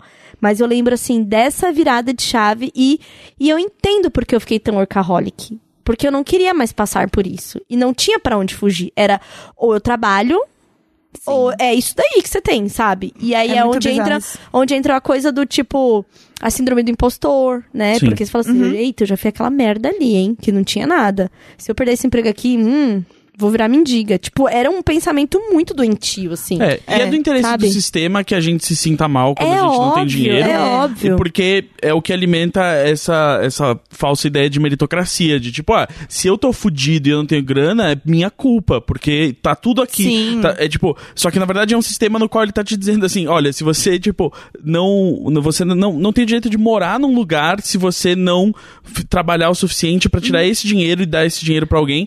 Então, tipo, isso. e aí você, você se sente mal. Tipo, o sistema vai lá e, e não te dá amparo nenhum te- e exige muito dinheiro de você e fala assim: agora vai. Sabe um- uma coisa que eu fico muito mal? Assim, meus pais tinham dinheiro, meus pais perderam dinheiro, enfim, Collor, né? Um grande beijo. E fudeu a família, etc. Meu pai, psicólogo, foi trabalhar, tipo, pra vender queijo. Meu pai tinha uma Kombi, meu pai comprou uma Kombi. tipo, nada a ver com o que ele fazia. Meu Aham. pai tinha três empregos. E aí eu sei que as dívidas Não, e foram assim, né? acumulando. Terapia luxo. Quem tá fazendo Imagina. terapia depois de, do que aconteceu no Brasil? Imagina, não tem o que fazer. Que Então, isso assim, é algo que acontece em grandes crises, que a classe intelectual tem que é, ir para subempregos Sim. porque isso não é valorizado. Sim. Exato. E aí, meu pai, coitado, foi, tipo, trabalhar loucamente. É, dívidas, assim, que foram acumulando e acumulando Uhum. e acumulando. E aí, tanto que, assim, né, eu estudei em colégio de robótica, mas, assim, foi, é, foi bem foda, foi bem difícil, com muitas e muitas dívidas. E era no nível de dívida. E era deles entenderem que isso era um investimento, né? Exatamente. futuro. porque Ex- isso é outra coisa que muitas vezes a gente abre mão porque a coisa ali, ah, é só Não. a escola. Não, eles, eles entendiam. E meu pai tinha um carro Pô. fudido, assim, fudido, coitado. O Tipo, era um Fiat Uno marrom. Horroroso. Quem E tinha aí- um Fiat Uno e ainda marrom? Então, é, e o marrom a gente precisa deixar claro que não é uma questão econômica. Isso realmente foi culpa do seu pai que escolheu a cor. Exatamente. Realmente- Exato. Não, meu pai, tipo, ainda tinha um péssimo gosto. Sim. E aí, ainda por cima, tinha o quê? Dívidas de cartões de crédito. Que foram acumulando. E assim, eu não sei. Quantas vezes eu desliguei o telefone na cara da moça do, do cartão de crédito que ligava, ou minha mãe deixava já anotado num caderninho é, todos os números, porque a gente tinha a Bina, né? Olha. Sim, olha isso. Anotar na Bina número de cobrança, sim. Anotar na sim, Bina o número sim. de cobrança pra não atender, porque a gente sabia que ia ser a Sabe dívida que- do cartão ligando. O mais me irrita no roteirinho que as pessoas têm que ler quando elas ligam cobrando. Mas por que o senhor não gostaria de pagar hoje? É, Porque eu não tenho dinheiro. Você acha que o quê? Que eu não tô pagando o que eu quero? Ah, eu não, não vou pagar porque, na verdade, eu acabei de fechar uma passagem aqui pra Disney é. com a minha família, então é por isso que eu não tô pagando essa dívida. Beijo. É, hoje, olha só, eu não sei bem porque eu não queria. Não, agora que você perguntou, realmente não tem motivo nenhum. Eu deveria estar pagando isso. Não, e assim, foi do tipo, meu pai não conseguia acabar de pagar o outro carro que meu pai conseguiu comprar depois. Qual, e aí. qual era a cor? Preta. Ah, bom. A gente Ufa. pôs um senso no meu pai. Aí é, chegou num ponto que assim, meu pai não conseguiu pagar o carro inteiro, a polícia vem apreender seu carro. Sim. E aí chegou a polícia na frente da minha casa e minha mãe entrou em surto. Vão prender seu pai, vão prender seu pai. E eu comecei a chorar, meu Deus, vão prender meu pai. Eu não tenho dinheiro pra pagar a fiança do meu pai. Aham. Fudeu, fudeu. E aí levaram o carro, meu pai nunca mais reviu o carro, porque não tinha dinheiro pra pagar o carro. E aí meu pai foi comprar um carro depois de muitos anos, assim, de novo. E aí meu pai comprou um Ford Ka pequenininho, que era o que dava e show. Qual a cor? Preto. Opa. Então eu- Uh. A gente conseguiu depois colocar esse. Nunca mais foi co- cor marrom. E aí, a questão é: eu sempre vi o meu pai, tipo, fugir das dívidas. Sim. Tipo, não atender telefone, etc. E aí, quando eu vi que eu estava caindo no mesmo lugar, que eu não atendia o telefone porque era dívida, eu falei. Tá na hora de tomar um senso na vida. Tá, É. tá dando tudo meio errado, assim. E aí eu, eu, tipo, tinha um grande medo de não conseguir pagar minhas dívidas. E aí eu falei, tem que trabalhar mais. Tem que trabalhar mais, tem que trabalhar três vezes que eu tô trabalhando. E como assim eu tô parando pra assistir uma série aqui? Eu tinha que estar É. trabalhando. Aí você começa a se sentir culpado por fazer, tipo, as coisas que todo mundo deveria ter direito. É, e eu falei Sabe? assim, cara, não, eu tinha não, que estar tô trabalhando pra pagar não. minha dívida. Tô desempregada, eu não posso aproveitar a tarde no parque, porque, né? Não, Porra, eu deveria estar na- no centro distribuindo currículo. É, Sabe? Então, é, essa, Nossa, e no centro distribuir currículo? Meu Deus É, do céu. essa ideia de que, tipo, tudo depende do seu esforço e que, na verdade, também, o seu maior objetivo na vida e seu, sua primeira né, prioridade tem que ser sempre, ah, eu tenho que ser um membro produtivo da sociedade. Tipo, Produtivo pra quem, né? Se você trabalha, se você não é um dono de capital, você tá produzindo pra gerar riqueza pra outra pessoa. Então, por que será que todo mundo sente que, tipo, ah, eu tenho que ser um membro produtivo da sociedade? Ué, é porque as pessoas que mandam em você querem continuar assim mandando em você. Então, é, é, é meio Logo, que... se a classe produz, tudo a ela deveria pertencer, Se a, né? classe, se, se a classe trabalhadora tudo produz, a, tudo, a, a ela tudo pertence, né? Mas, de novo, assim, é, a gente vai a, a- a uma outra frase de Marx aí, quando a, a Tulin fala de- desse desespero, assim, de, de não, não poder viver se você não tem dinheiro, que é, né, de- é, a cada um de acordo com as suas necessidades, né? É, que é outra questão muito importante. Que é, tipo, por que, por que então que, que a gente continua aceitando que essa é a vida que a gente te- vai ter? É tipo, olha, enquanto eu não me matar pra poder viver um pouco, eu não vou poder ter nada, assim, tipo, é justo que, por exemplo, assim, imagina se a Tulin não tivesse conseguido pagar a internet mais alguns meses, assim, o quanto a vida dela seria diferente, o quanto Sim. o fato dela não ter acesso a essa Sim, troca de não, se informações... eu não tivesse os dois reais pra ficar na lan house. Exato, assim, tipo, Sabe? se você não, você não tivesse esse mínimo acesso, tipo, você não teria a carreira que você tem, você não teria conseguido a ascensão social que você teve, e aí, e, e aí o seu filho, né, se- mesmo se ele existisse, ele, ele não teria, tipo, ele não poderia estudar onde ele estuda, ele não poderia ter acesso à saúde, entendeu? Então, todas essas coisas estão atreladas É. a um sistema que não funciona. Ele não funciona, Nossa, e cada é vez ele vai bizarro. funcionar menos, porque a gente tá vendo assim, né, a riqueza tá cada vez mais concentrada. Inclusive, a gente tem números de Brasil muito recentes aí. Você viu que depois de 12 anos. Oi. É. Calma aí que eu vou ler a manchete corretamente pra você não vir me corrigir. É. Mas depois de 12 anos, a distância que a gente tinha começou a voltar a crescer. Da desigualdade Da sim. desigualdade No- social, não é? no- é, desde 2013, se eu não me engano, saíram números agora, ah, oficiais do governo, que mostram que os 50% da população mais pobre, ah, a renda desses 50% caiu 3,5%, e ah, a renda dos 10% mais ricos subiu 6%. E isso reflete né, uma, uma- um crescimento que a gente vê ah, no mundo inteiro, né? Assim, de, de quanto, do quanto da riqueza produzida nos últimos 12 meses, nos últimos 5 anos e tudo mais, eh, se concentra em cada vez menos pessoas. Ou seja, a gente continua produzindo riqueza, mas cada vez menos ela é distribuída. Então, as chances de, de uma pessoa, tipo, uma jovem que hoje tá na mesma situação que a Tulin tava anos atrás, sabe? Com a mãe ganhando 700 reais, com a mãe ganhando um salário mínimo que seja, é, e sem poder pagar a internet, as chances que ela tem de viver a vida que a Tulin viveu e de poder sair dessa situação e de trabalhar com publicidade, de ganhar o que a Tulin ganha hoje, é muito menor do que já foi antes. E, vai, e só Ai, vai diminuir, sabe? E se, essa, e se essa menina for preta, É muito menor. acabou Nossa. pra ela, né? Sim. Porque eu sei do meu privilégio branco nisso Uhum. tudo. Que eu sei eu- porque que é, as portas foram abertas, né? Porque eu sou uma menina branca que as pessoas realmente Branca e achavam- magra. Branca e magra. As pessoas realmente achavam que eu era classe média. Sim. As pessoas conversavam comigo das viagens que elas fizeram que eu. De lembrar, assim, ó. De lembrar o quanto eu já fui atriz de fazer cara de paisagem. Sim. Da pessoa falando, eu só por dentro morrendo, falando assim, eu E o, e o meu colégio, e o pessoa. meu colégio de gente rica. Deus me Das livre, sai as fora. a pessoa tinha, juro por Deus, eu tinha uma amiga que ela tinha uma limousine. ela tinha uma limousine, meu pai Mano. tinha um Fiat Uno marrom. Mano, é, tipo, lá. dentro do meu grande privilégio era bizarro, assim. E... Exatamente, isso porque você já estava num cenário de muito privilégio. Exato. Ainda havia pessoa. É, é, a- é o retrato da desigualdade social. Sempre coisas, vai ter um sabe? privilégio maior que o seu, assim. Nossa, é bizarro. Tem uma coisa também que eu acho válido, é, a gente olha muitas pessoas na internet criando coisas e startups e marcas de roupa e não sei o quê. E, cara, não é fácil fazer isso. Não é fácil você, tipo, abrir uma marca de roupa e vender, tipo, Eu gente, vou, é eu vou falar a foda. Frase que eu mais odeio. Não é fácil empreender no Brasil. Mas é verdade. Não é fácil, não é fácil. Assim, é, que, é que normalmente as pessoas usam essa frase pra, tipo, se botar contra é, todos os direitos é, da, da classe trabalhadora.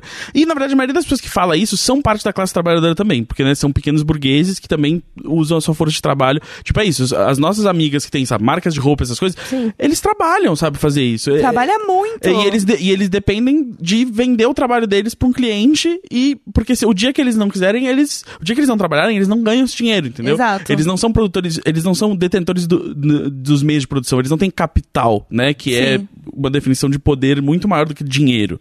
Né? E aí eu acho que a gente às vezes olha e muita gente se espelha nisso e fala, tipo, ah, eu vou largar tudo e vender minha arte. E Sim. não é assim que funciona. A gente tem uma visão Não. também que na internet as coisas são muito mais fáceis do que elas de fato são. E não só na internet, assim, eu acho que desde sempre, assim, porque a gente vai saber das histórias de sucesso. É isso, assim. Sim. Tipo, você vai conhecer. Maquiadas ainda. Gente, desde o pequenas empresas, grandes negócios, tá passando aí há quanto tempo isso, Não, e entendeu? assim, e, É. e mais do que isso, e mais, mesmo focado na arte, assim, a gente tava falando do Baco hoje, que lançou o álbum dele semana passada e tudo mais, já teve aqui.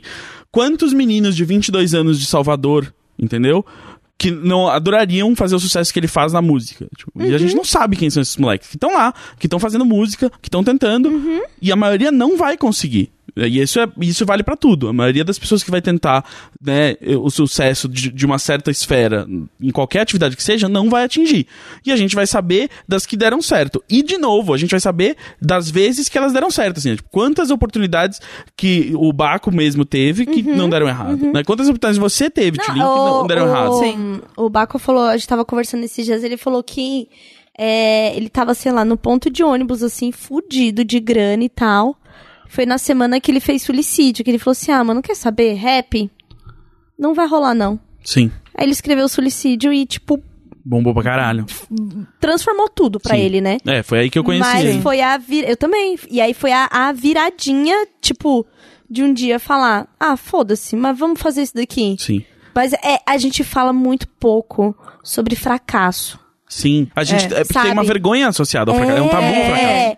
E, cara, e a gente precisa falar sobre fracassos pra que isso seja mais normal, sabe? Que a gente não se sinta tão mal e da gente conseguir enxergar no fracasso aprendizados. Sim. Porque se isso daqui deu muito merda por causa de uma coisa que eu errei, cara, pelo menos isso aqui eu aprendi. Eu vou Uhum. errar numas outras coisas aí. E vai ter coisas que você Entendeu? vai estar fazendo que vão dar errado e não é culpa sua e não tinha nada que você podia ter feito pra isso mudar e você ainda vai ter que lidar com esse fracasso. E você com- ainda vai se sentir culpado por isso, vai, que é mais bizarro. E você vai ser fudido por esse Sim. fracasso, saca? Tipo, você vai perder oportunidades, você vai perder autoestima, você... E é isso, tipo, vai fazer parte da sua vida esse fracasso. É, então, e acho que a gente precisa mesmo falar sobre os fracassos que a gente já teve. Tipo, pra quem me vê hoje na internet e tal, Sim. não sei o quê, sabe que eu já tive uma história difícil, mas assim, o que eu quero falar é, teve esse dia que eu vi o dia que eu dei F5 a internet tinha sido cortada pra Exato. sempre. Tipo, acabou ali.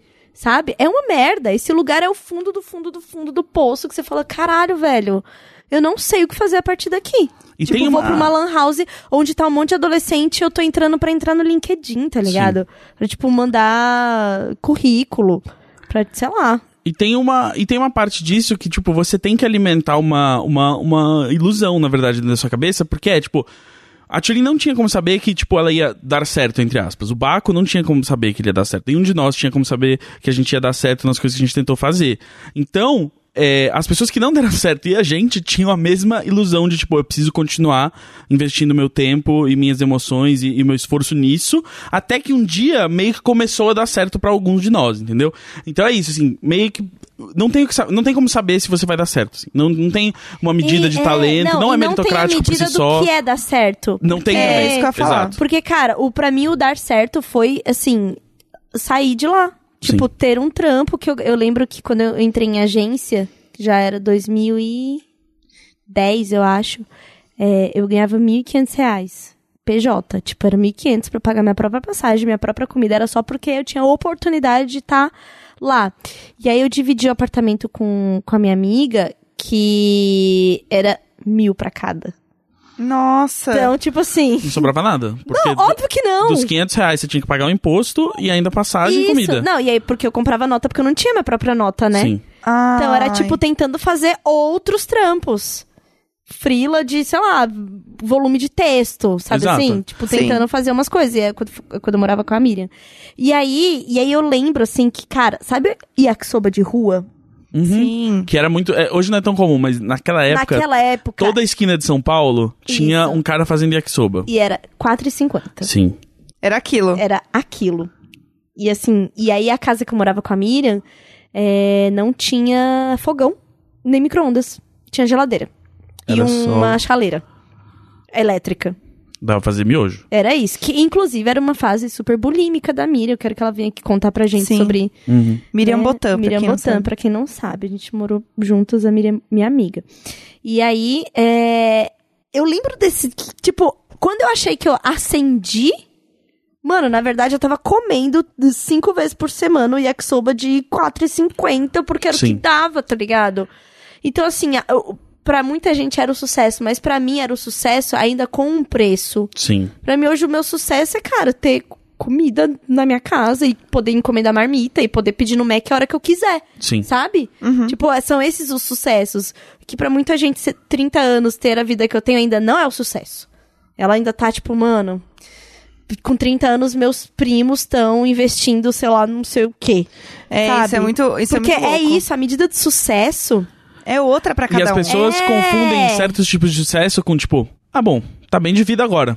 Inclusive, no, naquela série Atlanta, rola muito isso, né? Porque o Sim, Big Boy sim. é, e- Aham. e mostra muito isso. Tipo assim, ele vai ficando famoso, né? O primo do, do, do protagonista. E aí todo mundo já acha que, tipo, é isso, ele é rico. Mas é tipo, ele segue, tipo, vendendo saquinho de maconha, saca? Pra Exatamente, pra conseguir sustentar pagar o que é aluguel. o sonho É. dele, né? Exato, é. e é tipo, não é porque os caras, tipo, ouviram uma música sua no Spotify que é isso, pronto, ficou rico e já era, acabou. Não, e assim, por exemplo, Fama e pessoas- dinheiro a tá muito gente, atrelado A gente ainda. não ganha salário no podcast, tá? Só pra Exato. vocês saberem. A gente, É. inclusive, paga. A gente, A gente- continua. Segue, a gente tá aqui fazendo pra vocês, porque vocês. E é, e é muito foda isso, porque É isso, qualquer coisa que a pessoa. Isso já aconteceu muito comigo. Tipo, quando eu comecei a fazer o Indiretas do Bem, eu tava trabalhando ainda e tal.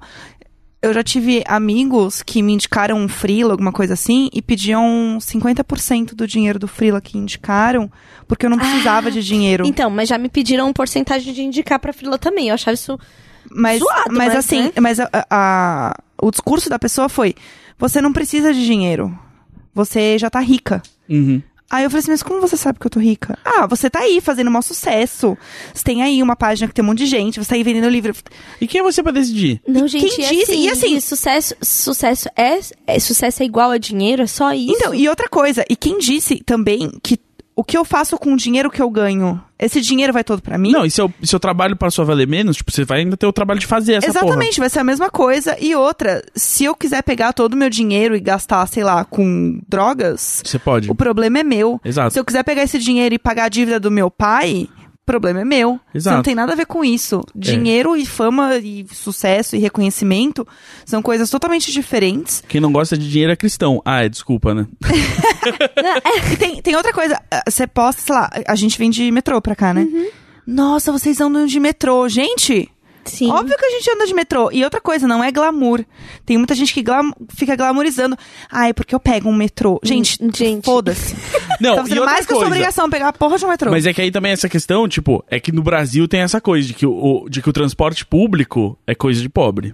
Que, É, tipo, não existe no resto do mundo assim, essa coisa de, tipo, aí você pega metrô. É, tipo, gente rica pega o metrô o tempo inteiro. Tanto que tem um Entendeu? monte de foto de gente famosa, celebridade, de Exato. Hollywood no metrô lá fora. É tipo, você vai ter que pegar o metrô. É eficiente, vai lá, pega o metrô. Ele é pra todo mundo. De novo, assim, é isso também. Assim, quando a gente vai e reclama assim, a Tulin não tinha que estar pagando o plano de saúde privado, nenhum de nós tinha que estar. É porque a saúde pública tinha que ser pra todo mundo. Sim. Não importa quanto dinheiro você tem, né? Primeiro que saúde não deveria ser um privilégio. Exato. Não, é- É. e não, não deveria ser commodity. Não deveria ser um negócio de, tipo, ah, você não pode pagar, você não tem. É, Oh. ah, que pena. Exa- mesma coisa com, tipo, ah, você não pode. Você não tem dinheiro, você não pode morar em Cara, lugar. moradia é, é uma coisa que. Você não pode comer, exato. Assim, se você. Se, ah, é isso. Comida é, é- é commodity, né? As pessoas não podem comer se elas não tiverem dinheiro, em teoria. É, então, isso vai deixando a gente descaralhado. Eu acho que é isso que traz a gente pro. pro. pro. Às vezes, muitas vezes, a falta de um propósito bonito pro trabalho, mas, cara.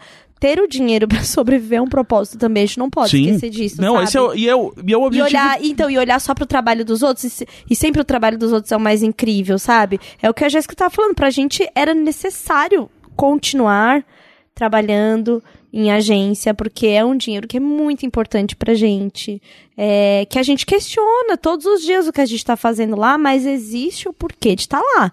Agora a questão os próximos passos. Tá, a gente não quer mais estar? O que, que a gente faz pra não estar? Ou o que, que a gente faz pra melhorar enquanto está? Sabe? É, Sim. e aí, eu acho que quando as pessoas vêm perguntando pra gente como começar um projeto e como não sei o quê, é muito sobre um escapismo também. Também. Sim. E aí a gente precisa da- dar essa avaliada. Cara, eu estou comparando o meu trabalho com o trabalho de uma galera de internet que eu não sei qual que é os perrengues que essa pessoa passa, além do que ela conta, porque tudo que a gente conta ainda tem filtro, né, gente? Sim. Vamos lembrar Sim. né? E aí, é, eu não queria que fosse gerada essa expectativa nas pessoas. Eu acho que é legal quando a gente consegue inspirar. Alguém olhar e falar assim, pô, bacana. Ah, vou pensar sobre isso. É diferente quando a pessoa fica é, angustiada e ansiosa por não ter o mesmo. Uhum. Sim. E aí, essa é uma avaliação que é autoavaliação, não é a gente que vai ajudar. E essa angústia Né? é estimulada pelo sistema, que é pra manter você de cabeça baixa, dizendo, se você não tem é porque você não se esforçou, você tem que Exatamente, tentar ter exatamente. mais, e aí a pessoa vai se esforçar o quê? Trabalhando pra outra pessoa, Eu sendo explorada. já, eu já falei disso, mas quando eu era mais nova, eu tinha, tipo, 17 anos, por aí, 16, 17 anos, eu ainda não tinha idade de embalada, eu ainda não conhecia as pessoas que gostavam das mesmas coisas que eu, eu era uma eminha quietinha ali no meu canto, né, não tinha muitos amigos emos, e eu tinha uma grande angústia que era, eu não sou o que eu quero ser, eu não estou onde eu quero estar, eu não conheço pessoas que são parecidas comigo, fudeu. Eu vejo um monte de gente lá no Fotolog, que era onde né, a gente tinha. Sim, era a vitrine do rolê, né? Era, o, o Fotolog era o, no- era o nosso Instagram da É. época, assim. A gente olhava, se comparava com as pessoas e eu ficava mal, de verdade, porque Já eu olhava. ansiedade, viu, meninas? É igualzinho, não É, mudou nada. Não mudou nada, real. A gente olhava, eu olhava um monte de menina que eu achava incrível, que eu falava, meu, eu quero ser essa menina. Você que ia ela no fotolog de quem você gostava e via quem comentou. Também, eu ficava Sim, olhando você as via as pessoas. amizades sendo feitas. E E aí você, você- não é parte daquilo. E você não tem nada a ver com aquilo. Eu ficava. E aí eu passava noites em claro mesmo, assim, pensando, tipo. é, eu não tenho essa roupa. O que, que eu posso fazer pra ter essa roupa? Eu vou num brechó e daí eu vou mudar essa roupa, eu vou cortar essa roupa, sei lá, fazer alguma coisa pra ela ficar parecida com o que eu quero. Porque eu não tenho dinheiro, eu não sou nada disso, eu não tenho ninguém próximo a mim que seja parecido com isso. O que, que eu vou fazer? Eu nunca vou chegar lá. Então, pra mim, hoje, ser o que eu olhava e o que eu gostaria de ser, pra mim já é isso, assim, tipo, tá, já, já venci na vida, pra mim Cheguei é isso. lá. Porque era o que eu queria ser quando eu era mais nova e eu não podia ser. Então, assim, uma coisa que eu, que eu aconselho é, você vai passar por isso, você vai ficar, tipo, pensando nas coisas que não estão dando certo e que você não é o que você quer ser. Mas, cara, procure pessoas que são parecidas com você. Tipo, curte as fotos no Instagram da pessoa, comenta, entre em blogs se você que te gosta. inspira positivamente, né? A gente falou sobre Exato. isso aqui, sobre a gente ter uma relação saudável com a internet, porque, cara, é descaralhante mesmo. Eu vejo um monte de outras mulheres de, de 30 anos que, ah, estão podendo, é, sei lá, fazer os seus projetos paralelos e não sei o quê, e já podem ter o próximo filho e tal. Cara, eu adoraria. Só que assim, tá muito longe do que é pra mim agora pensar nisso. É, meu sonho era, tipo, o prédio que tem parquinho, sabe? e eu não tô conseguindo porque, tipo, é, o banco cobrou a renda do meu marido, né, no caso. Risos. Que eu tava lá fazendo a parada do seguro fiança e aí eu falei a minha renda. E aí eu falei que eu tinha uma empresa, porque no fim eu tenho um, né, Sim. um nome aberto de empresa e tal. Eu falei que também tinha uma renda que eu tinha como comprovar. Ele falou assim, tá, mas e a renda do seu marido? Nossa. Aí eu falei, eu não tenho marido, eu tenho dois trabalhos. Tá E- linda. É, mas mesmo assim não aceitaram, né, gente? Porque a mãe solteira. Depois, quando eu expus isso no Twitter, uma galera que trabalha em banco falou que, tipo, é, mãe solteira, né? Mãe solo é um grupo de risco. Tipo, Nossa. eu não tenho outras rendas pra contar e ainda tenho filho dependente. Aham. Então, tipo, sei lá, cara, é, é umas coisas que a gente enfrenta assim que realmente o sistema não tá bom, cara. O Tem alguma coisa fiança- muito errada. O seguro fiança é outra ferramenta maravilhosa que criou-se pra tirar todo o, o risco do- dos Do donos, donos da- das propriedades, e deixar que, só pra- os rentistas, e, e, e ele cria um gasto a mais, assim, que muitas vezes é tipo de um, um Um aluguel, aluguel a mais. e meio. Um aluguel e meio a mais por ano, entendeu? É o tipo décimo terceiro dos aluguéis, Ou cara. seja, assim, a gente já É. vive num mundo que o, o gasto imobiliário é muito maior na classe trabalhadora do que deveria ser, porque a especulação imobiliária cria um valor inflado irracional, né, tipo, né, para as propriedades, mas aí você vai lá e joga ainda em cima o fato de que, ah, nenhum trabalhador consegue comprar um- uma propriedade hoje em dia, né, eh, uma propriedade para ser sua, de uso pessoal. Ah, então o que a gente vai fazer é que a gente vai fazer os que pagam aluguel terem que pagar mais ainda um dinheiro só para você não ter risco. Você que é o dono já de tudo. É, exatamente. E Basicamente é assim, isso. e basicamente não precisaria disso, porque você pode entrar com uma ordem judicial de despejo sem necessitar é, do seguro do seguro fiança. Você Sim. tem os documentos dessa casa. Aham. Mas é só pelo imediatismo E lembrando que de tirar essa pessoa da sua casa, caso ela não pague o aluguel do mês. Exato. É e isso. lembrando que o seguro fiança existe, só- é, que quem precisa do seguro fiança é só quem não tem um fiador, né? Que é alguém que tem uma propriedade na, na mesma cidade, normalmente pode ser um fiador. É, tipo, a no uni- caso, eu não realmente eu não, Não tenho. tem, é claro, porque quem é que vai ter? Pessoas que já vêm de famílias que têm dinheiro. É. exatamente. Ou exatamente. seja- Aí, quer dizer, é, a pessoa pode ter a mesma condição financeira que a minha e pode estar no mesmo desejo de ter, é, de alugar aquele, aquele lugar, aquele apartamento. Porém, eu não tenho um pai, apesar de ser completamente independente da figura deste pai, eu Sim. e essa outra pessoa, eu não tenho o pai com o imóvel quitado. A pessoa que tem um pai com o imóvel quitado, que pode ser o fiador, logo ela tem um poder aquisitivo muito maior do que É. o meu, porque ela não, pre- não precisa gastar esse um salário, um, um aluguel e meio para garantir Por ano, né? Por garantir. ano que ela vai que ela é, não vai pagar o Sem contar o que ela lida com muito menos burocracia, porque ela pode já chegar e falar assim: ah, eu nem preciso de seguro fiança, tá aqui, tá aqui meu fiador. É isso.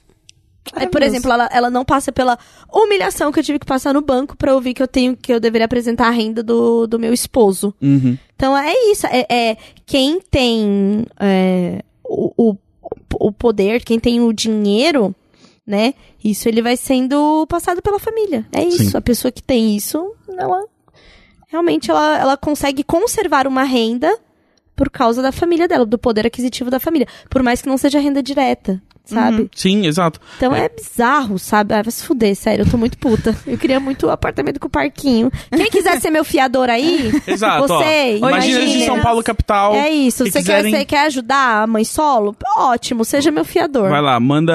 Comenta na última foto. Comenta na minha Eu última amo foto, eu posso ser o foto. seu fiador? É. Ei! Ei. Ei, manda DM, melhor, vai. Manda, chega, chega. Não, e aí eu cheguei ao ponto de pesquisar na internet você pagar um fiador, o que não faz o menor sentido. Não. Porque é, deve ser alguma tramóia isso, deve ser golpe, não é possível. Tipo, Sim. você pagar um fiador. É Tipo, de estranho. quantas pessoas essa pessoa deve ser fiador? E esse dinheiro. É tipo um agiota, entendeu? É o agiota é o de agiota. apartamentos. É, é. Eu, eu, Oi, gente, tudo bem? Eu sou Carol, tenho 30 anos, próximo dos 31, e tô caçando um agiota na internet, porque eu queria ter, proporcionar um parquinho pro meu filho. É Entendeu? isso aí. Capitalismo deu certo, gente. É isso aí, parabéns. E com essa a gente se despede, porque Obrigado, assim, eu, eu gente. vou precisar reclamar por mais duas horas. Sim. É, é isso. Então eu tô tá. meio com sono já, na verdade. Hoje foi um dia muito difícil. Trabalhamos demais. Nossa, E eu tô descaralhada. eu só queria dizer, pessoas, se vocês ficaram um pouco chateados em algum momento repensando a vida, procurem grupos de apoio. Conversem com amigos. Se você não tem amigos que vão te entender e te abraçar agora, entra lá no grupo. Imagina o grupo. Se Tem- você trabalha numa grande empresa e quer pedir demissão, lembre de roubar coisas da empresa antes de sair. Ai, que horror! não. Acho que fica. eu- Não acho um horror. Eu, acho, Eu, eu, sou, eu sou contra roubar coisas. Gente, e na França... eu sou contra roubar coisas de outras pessoas. E na França, em Paris, a galera tirando o pedaço da, da, Do do Champs-Élysées chan, da, da Champs-Élysées porque a gasolina tá cara. Falou, ah, é? Sim. Lindo. Caralho, eu fiquei muito feliz com isso. Eu fiquei feliz. Jogando Aí, cocô. aí eu fui ler um pouco sobre, e aí o que tá acontecendo lá é que os protestos começaram por causa disso, porque saca só, né? Olha só que legal e, porém, chato. O, tudo começou, o governo decidiu subir o preço da gasolina, por quê? Pra estimular as pessoas a usarem transporte público e poluir menos. Porém, o transporte público nas áreas rurais da França é inexistente e ou uma bosta. Então, os, os, né, os, os- os cidadãos fora das áreas urbanas começaram a protestar. E aí começou o- a se organizar os protestos de maneira descentralizada no WhatsApp. O que, acontece com o protesto de maneira descentralizada? A direita extrema vai lá e começa a cooptar todo mundo e começa a virar uma coisa sobre contra tudo isso que tá aí. Todo mundo tem E- seu MBL, hein? Exato. E aí os movimentos de ultradireita nacionalistas estão começando a tentar cooptar esses, esses protestos na, na França aí. E, e para você ver que, tipo, de uma lei que começou com boas intenções, mas muito mal aplicada, sem pensar no cenário dos trabalhadores da França. Mas eu também curti a questão da, de colocar na guilhotina pra ameaçar político. Tem. Eu adorei. Eu ado... Isso, é, Isso foi muito bom, é, gente. isso é foda. Eles, eles, os inventores da guilhotina, os franceses, botaram uma guilhotina nas ruas pra lembrar os políticos do que acontece quando você trai o povo. Não é Arrasou. muito bom? É Arrasou. muito bom. Obrigada, Gus, por essa explicação de, um- de uma matéria que eu tinha falado apenas que achei interessante. Mas eu tô aqui né? pra o ler. que seria de mim sem Ah. você neste episódio. Ó, Ah. Comunista! ó, ma- ó, meu Deus. Você me deu um, um, um biscuit? Um biscuit. um, um petit biscuit. Eu amei o episódio Merci. comunista. Sim, foi muito bom, gente. Guilhotinas nas ruas. É isso. Guilhotina no pau do homem. É isso. Nossa, é a É- máquina corta-pinto. É isso! É que eu Caralho. tava sentindo falta de falar mal de macho no final do Pintos programa. femininos estão liberados para as trans. Sim. Tá tudo bem. Agora sim, o pau que vem com o homem cis, hétero, assim, infelizmente a gente vai estar tá A gente vai pôr na guilhotina. É. É, se o feminismo for é liberado, acabar com cenas o- como essa serão liberadas. Falocentrismo não combina Exato. com essa geração. É isso. Eu sou contra qualquer, qualquer tipo de centrismo, então tudo bem. É isso. É isso. Gente, é... obrigado mais uma vez por este grupo de ajuda, porque isso aqui é um, é um, gru- é um grande, é uma grande comunidade, né, que tá se Né. ajudando aí com os caralhamentos. É, Dan, você como ouvinte exclusivo que ouviu tudo, você se sentiu contemplado? Demais. Então, Foi, tá- um- foi um bom episódio, Dan? Você gostou? Então, Está ótimo. aprovado pelo Dan. Então, é então, isso. tá, então vai pro ar. Podemos terminar agora. Então, é Dan, isso. agora que você aprovou, libera pra, pra galera. Libera, Dan. DJ! Beijo. Tchau. Tchau. half-daff.